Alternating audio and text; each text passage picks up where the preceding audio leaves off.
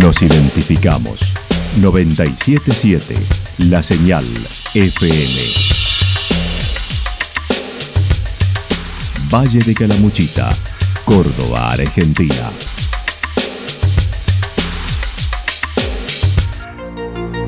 El más completo resumen de las noticias de la región, encontralos todos los días a las 12 y 30, a las 16 y a las 22 horas. Panorama de Noticias. Por la 977, la señal FM nos identifica también con las noticias.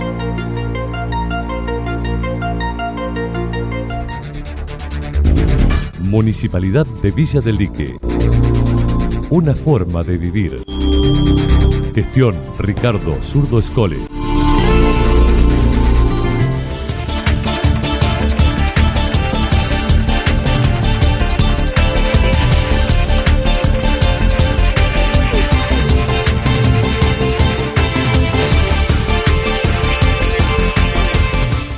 Esta hora hacemos un repaso por la información regional a través de los títulos.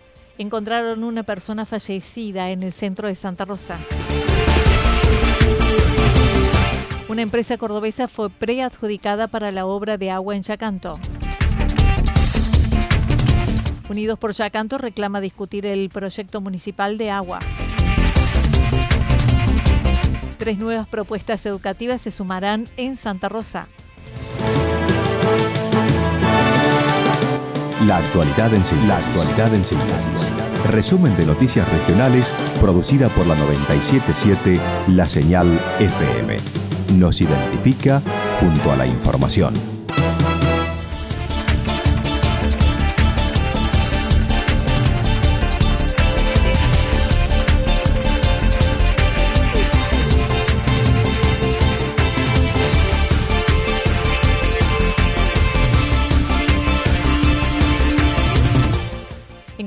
Una persona fallecida en el centro de Santa Rosa. Ayer, alrededor de las 15 horas, un vecino dio aviso a la policía ante olores nauseabundos procedentes de un departamento ubicado en Libertad y Entre Ríos.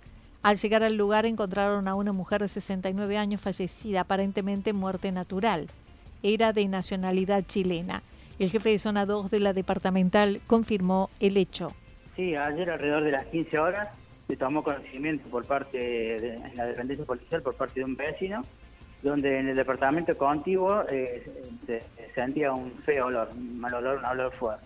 Razón por la cual eh, se llegó el personal policial al lugar y con la eh, con una llave que tenía la, una de las encargadas del complejo de ese departamento, se abrió el, departamento en cuestión y se pudo constatar de que existía una persona sin vida. A raíz de ello se dio participación en la Fiscalía de Instrucción de la ciudad de Tercero, la cual, eh, bueno, se constituye en el lugar personal de policía judicial, eh, la, mor, eh, la morgue judicial, y a fin de trasladar el cuerpo a, hacia Córdoba. Bien. Una persona de 69 años de edad, oriundo de, de nacionalidad chilena. Sí, este, se estima que que hace varios días que podría estar fallecido y este, eh, aparte los vecinos decían que hacía días que no los veían.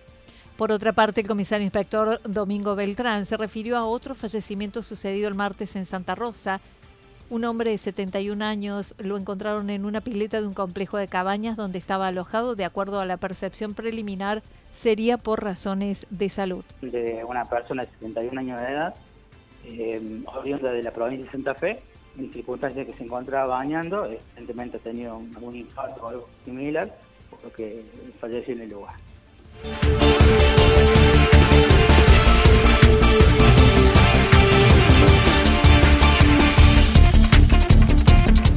Una empresa cordobesa fue preadjudicada para la obra de agua en Yacanto. Ayer se llevó a cabo la apertura de sobres con las ofertas de cuatro empresas para la construcción del servicio de agua potable para Villa Yacanto. El secretario de Coordinación y Planificación Estratégica mencionó la localidad ha tenido un crecimiento desmedido en una extensión de 53.000 hectáreas en el día de ayer, durante eh, el transcurso de la mañana, a partir de las 10 horas, fue la apertura eh, de los sobres en una sesión especial que se convocó al efecto por el Honorable Consejo Deliberante, en la cual participan equipos técnicos, parte de los funcionarios municipales y por supuesto sea gente relacionada también eh, a las empresas vinculadas a las propuestas realizadas. En este caso fueron cuatro propuestas eh, de distintas empresas, tres eh, de Córdoba y una de la provincia de Buenos Aires.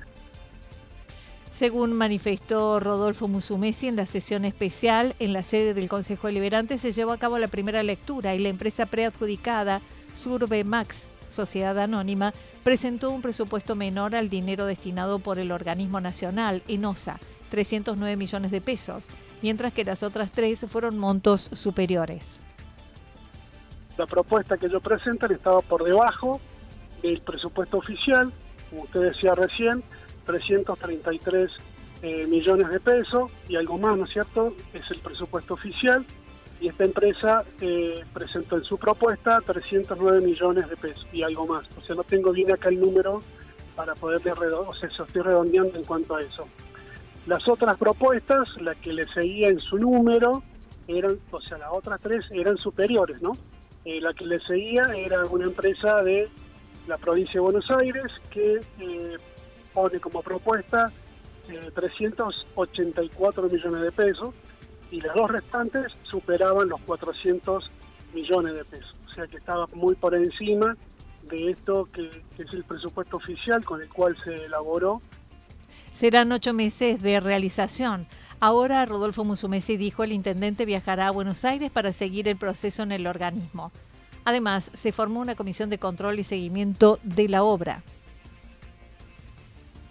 Por supuesto que una vez que esté ya disponible los fondos, se firma un acuerdo eh, a los fines de poder eh, normalizar la, contratación eh, y dar las garantías necesarias y establecer cómo va a ser el plan de, avance de obras y bueno y todo eso se desarrolla en el tiempo. Por supuesto que el Consejo Deliberante conformó una comisión de control y seguimiento de la obra en la cual va a participar también un representante del paraje Río del Durazno a los fines de estar anoticiado y poder informar a los vecinos del lugar cuáles las expectativas, los avances de la obra y bueno, y algunos conceptos que siempre pueden quedar, o sea, no del todo claros, porque muchas veces usted sabe que las empresas o por ahí el Estado no está arriba permanentemente, entonces podemos tener gente, como en este caso se hace participativo, y pueden trabajar y estar informados inmediatamente. Aclaró el municipio no recibe los fondos previamente y será quien certifique el avance de obra para lograr los depósitos. En el caso del Estado municipal es un ente intermediario.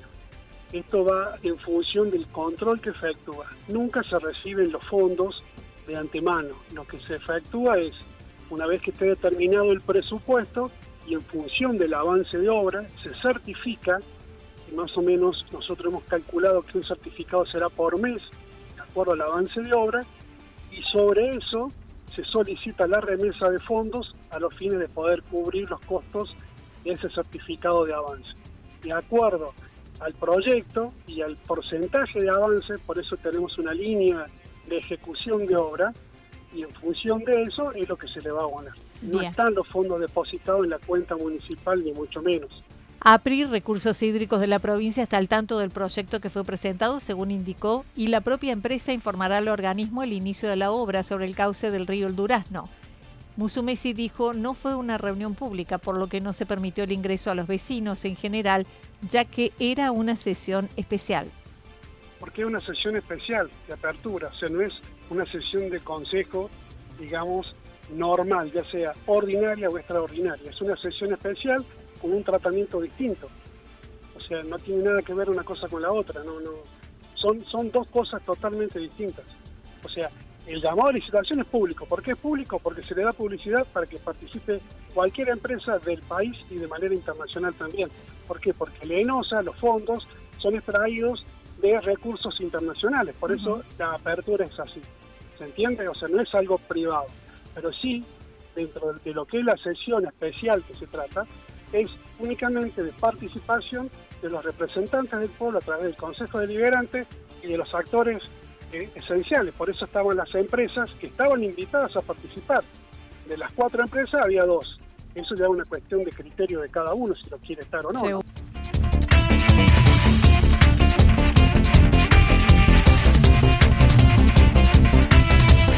Unidos por Yacanto reclama discutir el proyecto municipal del agua.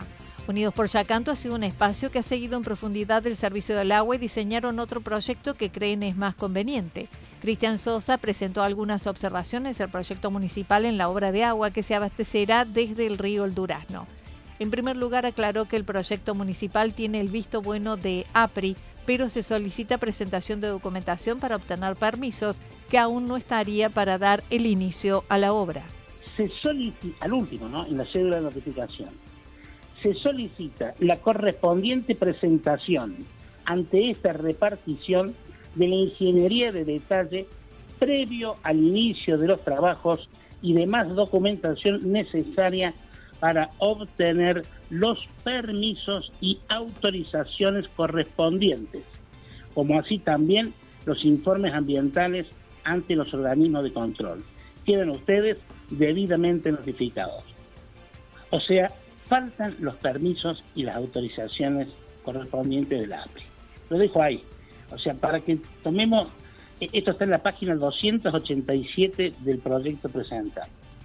Esa forma de ver las cosas es la que nosotros eh, no que objetamos, sino que discutimos porque se traduce después en un manejo del proyecto muy arbitrario. Pidióse al organismo provincial el que sea veedor de este proyecto y seguirán sosteniendo su propuesta hasta que el organismo se expida.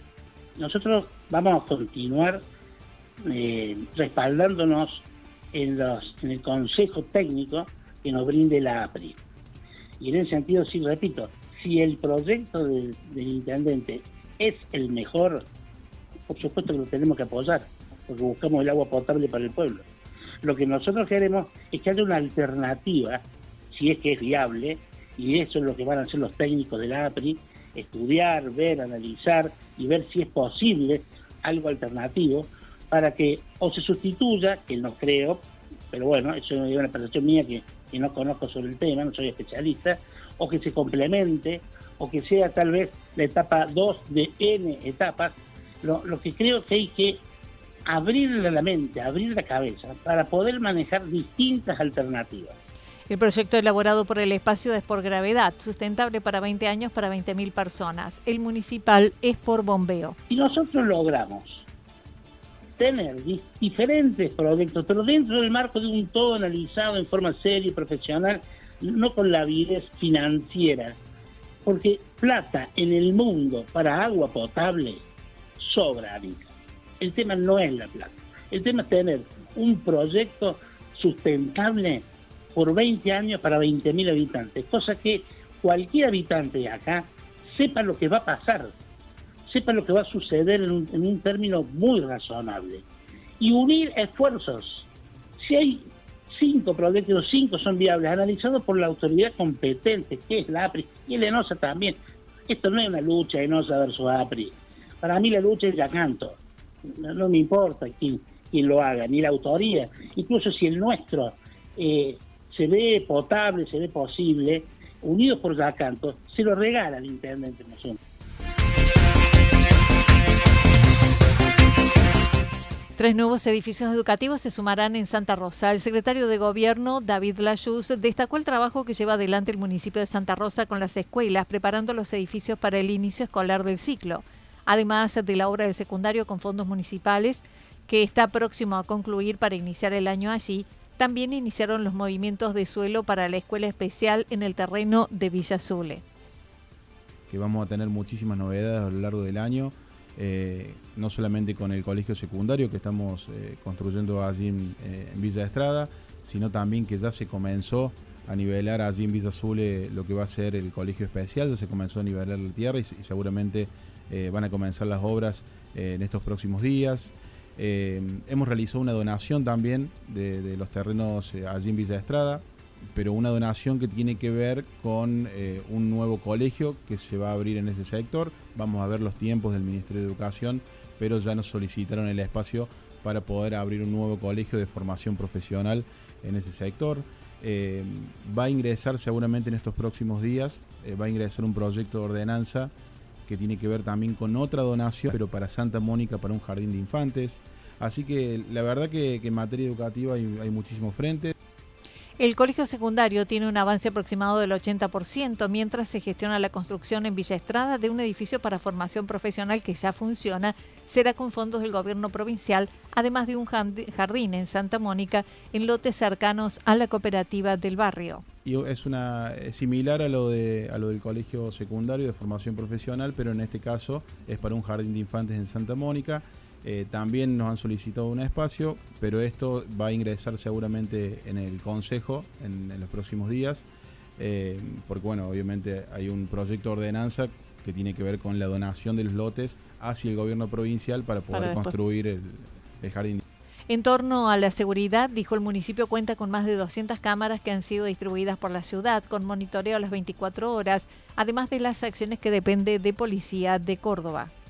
Eh, se va evaluando por, por, fin de semana, por días, por semana y, de acuerdo a las necesidades que, se, que, se, que, se, tienen en cuenta es cuando se actúa.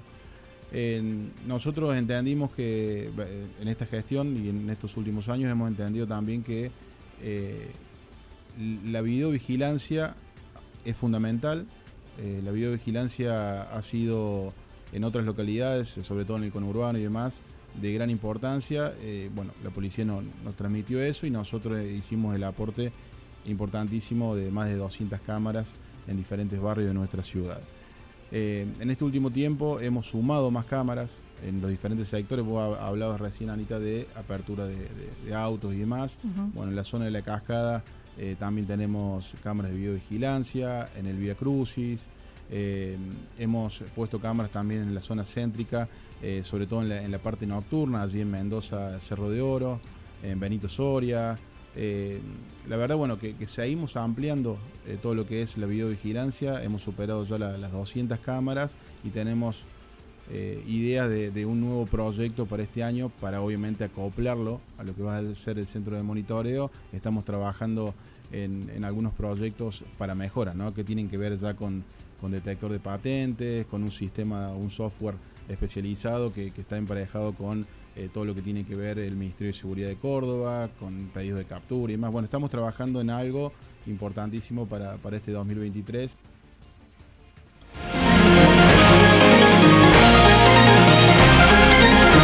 Toda la información regional actualizada día tras día.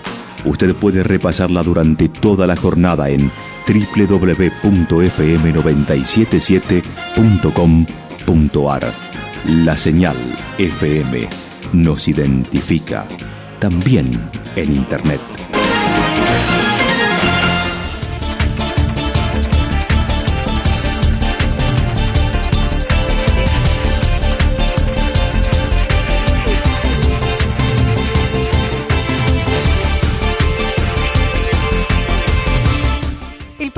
Para lo que resta de la jornada está indicando alguna posible inestabilidad en la zona serrana, temperaturas máximas entre 32 y 34 grados.